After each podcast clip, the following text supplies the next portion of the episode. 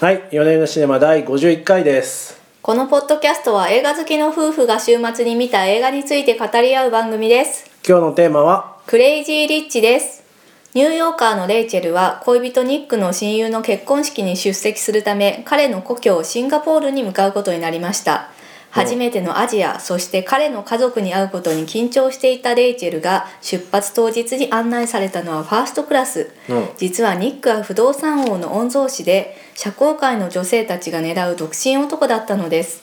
2人の交際を快く思わない母親や親戚たち嫉妬深い女性たちのきつい洗礼を浴びることになるのですがというお話ですなかなか面白かったですね。これ面白かったですね、うんなかなかあのアジア人の我々から見ると痛快なそうですね。コメディになっていました、まあ、あのすごい古典的なラブコメのねあ、はいそうですね。体裁なんですけれども、まあ何が違うかというとやっぱりオールアジア人キャストだっていうことなんですよね。まあ、それが多分アメリカでは結構新鮮だったんでしょうね。そうこう、我々から見ると、まあなんかもうアジア人見慣れてるんで、 そんなに言わあ本当ですか。うん、うん、日本人とか韓韓流とか見慣れてるんで、まあそんな違和感ないんですけど結構まあアメリカの映画業界にとってはそれはニュースだったんだろうなっていうのをちらほら記事など見ると思いましたねう。ん思いましたね。でまあこれまでねアジア人が主役の映画ってやっぱりそのカンフー映画とか、まあそうですまあね。ねそういう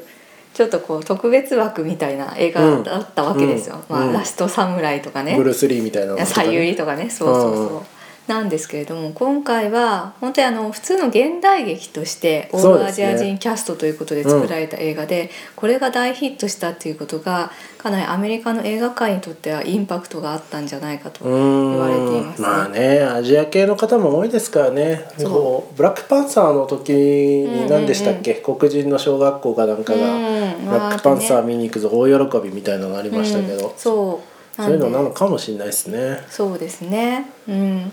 まあこれまでアジア人を主役にしたらね、あのヒットしないと思われていたわけですうよ。ーんこれがあの今回の大ヒットでハリウッドのプロデューサーたちの意識っていうのも変わってくるんじゃないかというふうに言われておりますと。なるほど。はい。うん。いやでもそうですね最初にありましたけれどもそのまあアジアのそのね、うん金持ちの結構ギラギラっとした、うん。なんかねちょっとキッチュな世界を舞台にしてるものの話自体は非常にオーソドックスな、オーソドックスなんですよね。うん、非常にオーソドックスなラブコメディラブストーリーっていう感じでしたね。まあ、いわゆるその普通のね庶民として育った主人公うがん王子様に見初められて、うんで周りに嫉妬されつつも最後はハッピーエンドっていう、そうですね。まあ、大変シンデレラストーリーなんですけど、うんあの良かったのがこう現代的なところが結構多くて今時の女性感っていうのが入ってて良かったなって思ったんですよ例えねば。どの辺ですか？あのまあ、昔のシンデレラストーリーだったらその主人公はお金持ちに染められてよかったねっていうところなんだけど、今回その主人公のレイチェルっていうのは、えー、とニューヨーク大学の教授なんですねあー仕事を持経ってい済ると学の教授そしてこう自分の仕事にもあのパッションを持っていますっていう設定ですと。うん。であの、まあ、いとこのアストリッドっていう人が出てくるんですけど、うん彼女は超お金持ちがゆえにですね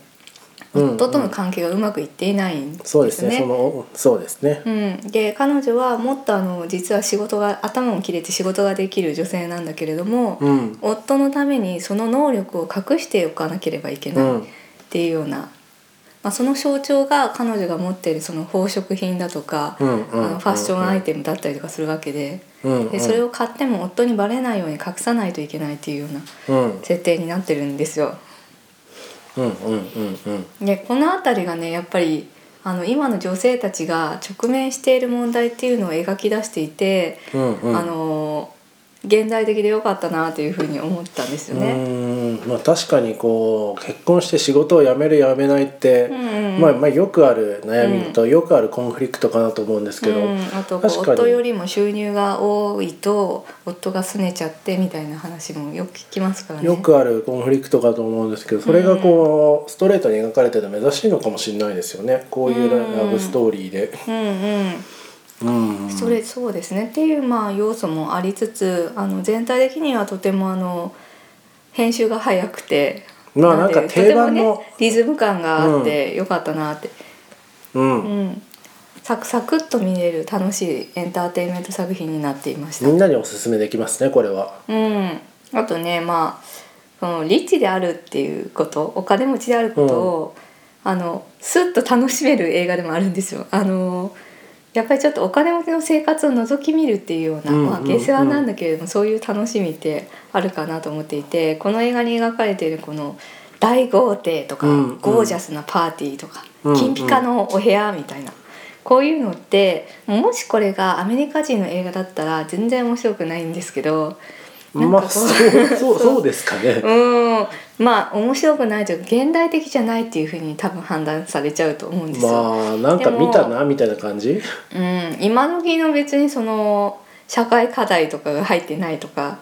なんていうか今時っぽさがないっていうふうに思われち80ゃう年んだ代ぐらいけにやどったよねこういうのみたいな感じ、うんまあ、これがあのこれアジアっていう舞台だからこそなんかこのおとぎ話も楽しめるしあのただただそのお金持ちのパーティー三昧っていうのを見てて楽しめるっていうようなところがあるかなって思ったんですよね。次はドバイとかいいんじゃないですかねまあねドバイとかねこれから作られるでしょうね中東を舞台にした ね映画とこうかいうねのねあると思いセまックす。スアンドザシティでそういうのあありましたけどねでセックスザ・シティはやっぱりその白人の女性たちがドバイに行ってっていう設定じゃないですかあーなるほどねこれならまあもちろん成立するんですよ、なるほど今ね回はそう全てのキャストがアジア系の中っていうところがやっぱりほほ新しかったかなっていうふうに思いましたねなるほどそういう意味では新しい面とその古い面、そのストーリーの骨子みたいな非常に古い、あそうそうストーリーのそのそうまさに言った通り骨格とか演出方法とかものすごい古典的なんですよ古典的ですねはい、うんなんだけどそこをあのちょっとこうアップデートされて見せてくれているので、うんうんうんうん、なんかるほもどう素直に現代的に楽しめるちょっと周りの要素が現代的になっている分楽しめる映画になってたかなっていうふうに思いました。なるほどなるほどまあでもあれですね金はあれど悩みは同じっていうのがまとめかなあなる ほどはい。なんかどのいく辺がら金があってもこうね親子の文化の違いとか世代のあ違ーいとかねあるよねよくあよくある嫁と姑の対立なんですよねそう本当ねそうそうそうそういう話でしたそう金はあれど悩みは同じっていうのが、うんまあ私的なまとめかなと思ってうん、おいりやまあます。正しいと思いますもううんなんではいストーリーの腰はあくまでもものすごいうん昔ながらのソープオペラと一緒っていういやでも楽しいですね。楽しかった楽しいですよ。楽しいですよ。あと楽しかったポイントとしてシンガポールが楽しいっていうシンガポールね。カーセンターっていう屋台とか出てきたりとか、まああの私たちもねシンガポール行ったことある行んったですことけありまどすね。マリーナ・ベイ・サンズっていう泊まったこと上がありますね船みたいになってて、はいそこにプールがついてるホテルに泊まったんですけどマリーナ・ベイ・サンズとかも出てくるし、うんなんかあの街のバブル感っていうのが、うん。まだまだ単元純気にでねすね。そう楽しいんですようん。そういうところもあの見どころになっているかなと思います。うん。そうですね。そうあの建物もね日本に今作ったらねものすごい批判を浴びるかもしれないし、まあちょっとなんかこう下浮い品、ちゃうよね下品とスレスレですよね。そうなんだけどシンガポールっていう街の勢いが、まあそうですね。そうあるから、うんあそこにあると富の富と成長の象徴みたいな感じがして、楽しめる建物なんですよね。うん。シンガポールを舞台にした映画っていうのも少ないかもしれないですね。そう言われてみると、あんまり見たことない。うーんそうですね、うん。あったっけ過去、どうなんでしょうね。わかんないですが。うんう、んうんなんか気に入ったシーンとか印象に残ったセリフとかそういったのありますかああそうですねまあクライマックスに近いんですが麻雀で2人の関係を表麻雀ねしているっていう 演ま出、麻雀良かったんですけど麻雀いかんせんルールがよくわかんないそんうでちょっと我々麻雀実はできなくてですねこれがどういう意味なのかっていうのは分かんないんですけど多分なんかいい手なんだろうなそう最後のやつはっていうのとなんですけどそうなんですよあの主人公のレイチェルさんとあの姑にあたるお母さんがですね、麻雀してますね麻雀をするんですよ。でそこで、まあ主人公のレイチェルは彼にプロポーズをされたんだけれども、うんそれを断ったっていう、そうですね、はい展開になっていてで彼女のその行動が、えー、とこの麻雀のパイに現れてるっていうなんかことなんですよそねうなんか切ってる、多分ね切ってるそうこ駒がなんかなんか切ってるパイがなんかいいパイなんですよねきっとそうねお。そらくそのパイをその場に出してお母さんが取るとお母さんが勝てるっていうパイなんですよ、うんたおそらくねおそらくおそらね、く、で、えー、とお母さんそれをスッと受け取ってでポンポンって役いうをのね役を見せてその後でなんつうの うんいやわかんないですけどポンとかなんかポンとかねなんかそういうのすいませんねやりますねなんか知らないままそうそう話しててそうとかまあこのマージャンパイを見せるんだけど、うんその後であのレイチェルが自分の手を見せたそう時、です多ね分レイチェルの方が勝ってるっていうす設だ定となん思ですよね。うんですよ ね。そのもともとうん一番最初にレイチェルの登場シーンがポーカーで勝つシーンなんですよね。ああそうそうよくそうそのつながりがあるよねそうそうのポ冒頭に最初にレイチェルが出てくる時ポーカーをしかもブラフで勝つんですよね。うんうんそうそうあいブラフでこうハったりで勝つというか、相手に降参させるみたいなうんうんのを勝って最後麻雀につながってうんんで多分勝ってんじゃねえかなと思うんだけど、うんあの役がどんくらい強いかがよくわからないっていう。うん、ちょっとわかんないんだけど多分麻雀を知ってる人から見るとおおってなるみたいな演出なんじゃないかと思います。そうですね。はい、でここでその中国の伝統的なカ,、うんカードゲームボードゲームである麻雀っていうのを使って2人の嫁と姑の関係をうん。あの視覚的に見せてるっていうところがあれ面白いですねあれすごくね面白いなって思ったんですよね。うん。あれ面白いですよ。あとはね、まあ、最後のプロポーズのシーンですかね。プロ飛行機の中のやつですか、うんうんでもあれなんかデジャブ感ありますけどねああいうのそどうっあかあでいうの多分どっかにねいっ見ぱたいことあるあるんですけど、ううんんなんかこのアジアとニューヨークっていう、その、まあ、表面的よくあの出てきたのが表面的にはあなたはアジア人だけど中身はアメリカンだよねっていう、ああ、何度か何度かそういうセリフありますねありますよね。でこの2人のその文化の違いとか、うんその目に見えない障壁みたいなのを、うんうんこの飛行機っていう、まあ、この異文化が雑多に入り混じる空間うんで、うんこうたくさんの障壁があるっていうような空間で2人の関係を見せているっていうところが、すごくねこれもいい演出だなって思ったんですよね。うんなんか最後のプロポーズをこの飛行機の中にしたっていうのはベストチョイスだったって思ったラブコメらしいラブコメの終わり方な感じがしますねそうなんですねでこれねもともと小説が原作らしいんですけどみ小たいです説ねでもこうだったのかちょっと分かりませんがうんもし最初からこうだったんだったらあのこの小説家の方はすごく映画的な面を持ってる人なんだろうなと思いあまあしたね。映像で考えるってね、そういうことですうんうんうねんうんうんそうですねあのプロポーズのシーンで後ろにいるおばちゃんがまたいいんですよねああそうそう「イエース!」ってのあれがみたいな非常にいいねですそねうそうそうはいいいですね、うんそうですねまあなんかそのプロポーズのシーンもエコノミークラスっていうのがまたいいですよね最初に行く時にはファーストクラスじゃないですか、ファーストクラスうんこの対立対立があってなんか前半でやったものと後半っていうのがやっぱなんていうかうまくリンクしてるというか、ね、してる感じしますねうん、そうですね。というふうにあのう考まえいですよ抜かれたうん脚本演出になっている作品だなと思いました。そう大体ああなるだろうなって分かってるんですよね途中から、まあうんうん大体これこういうオチだろうなと分かっていても結構ハラハラしてうん、楽しめるっていううんうん感じしますね、結構あとやっぱ女性たちがガンガンものを言うっていうところが面白いですよね。友友達のペクリンとかもね、ああののすごい口が悪くてね、いいキャラですよねいいキャラですね。いいキャラですよねああいうキャラも大体出てきますよねああい大うラボ体出てくるんですどけど、ものすごい口の悪さっていうところが良かったなって。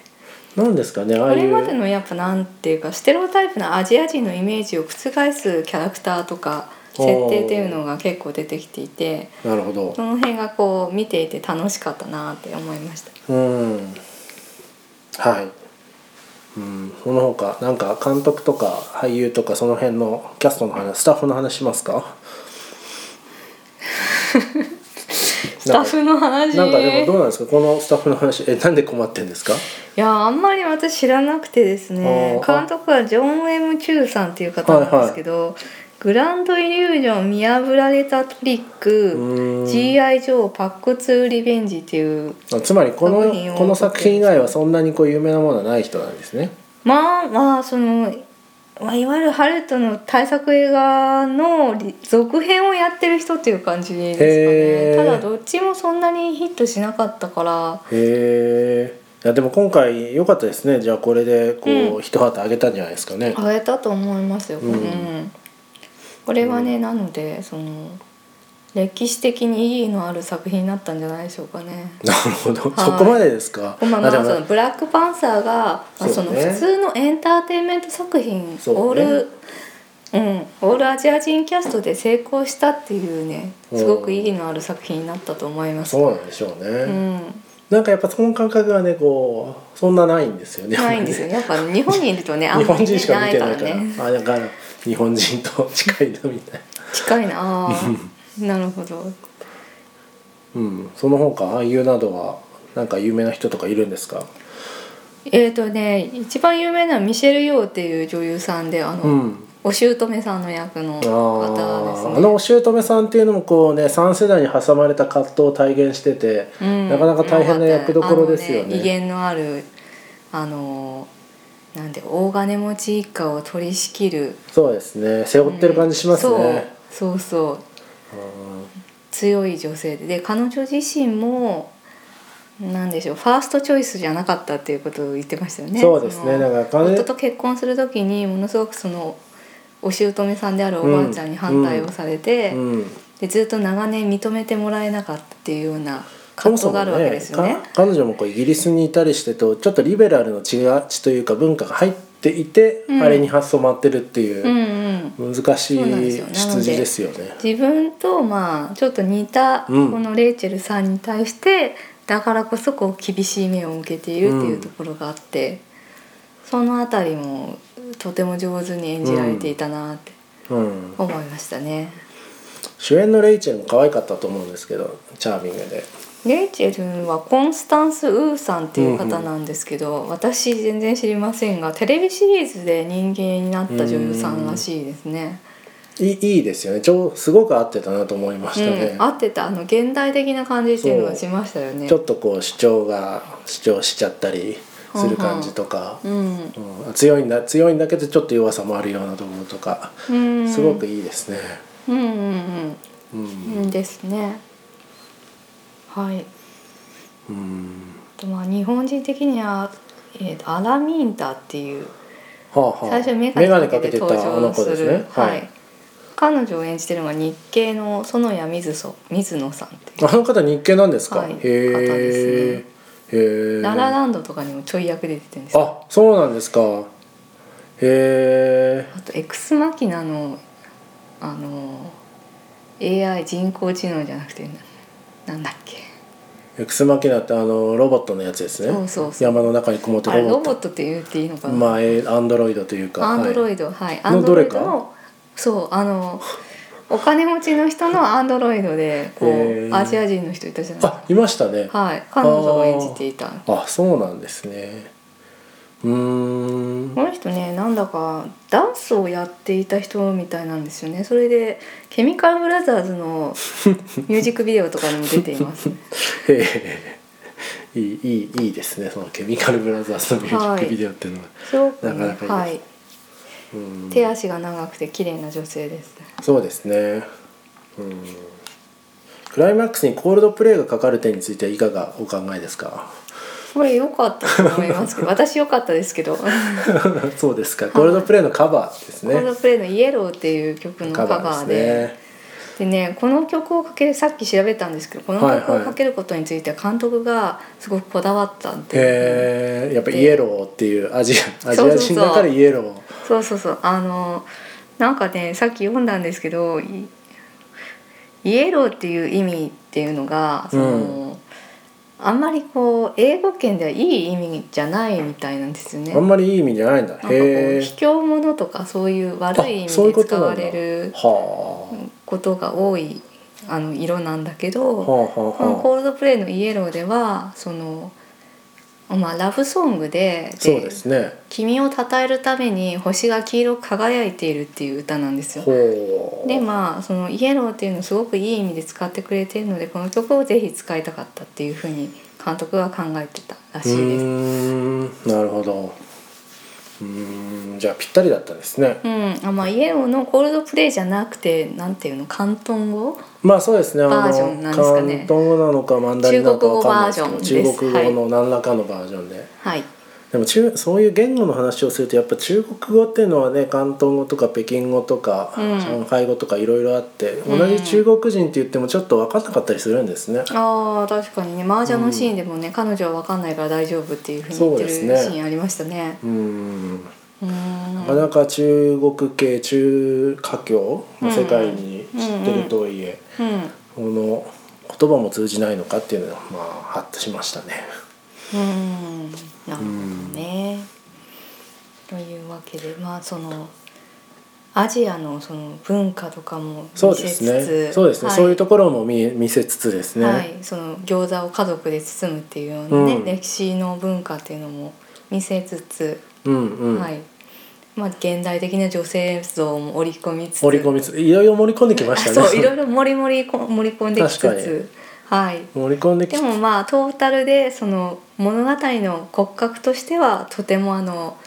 クラシカルなねそうですねはい、作品で、まあ、演出も結構クラシックなところとかいっぱいありましたよね。楽しいですね。階段でその嫁を追い詰めるみたいな確かに結構ベタなところがちょいちょいあっちょてっとそうちょいちょいあるんだけあどのでもなそれも含めて楽しめる映画になっていましたの確でかにあのいとこの何でしたっけ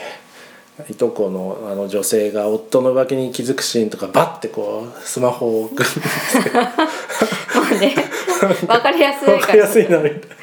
なわかりやすいそまうあででもアいいスんですよトリッドがこう家を出ていく時にこう隠していた宝石を身につけて出ていくとかね、わかりやすそういいうところが良かったですよ。でも楽しいですよみんなにおすすめできますねこれはい、そうですね。うんというわけで、あの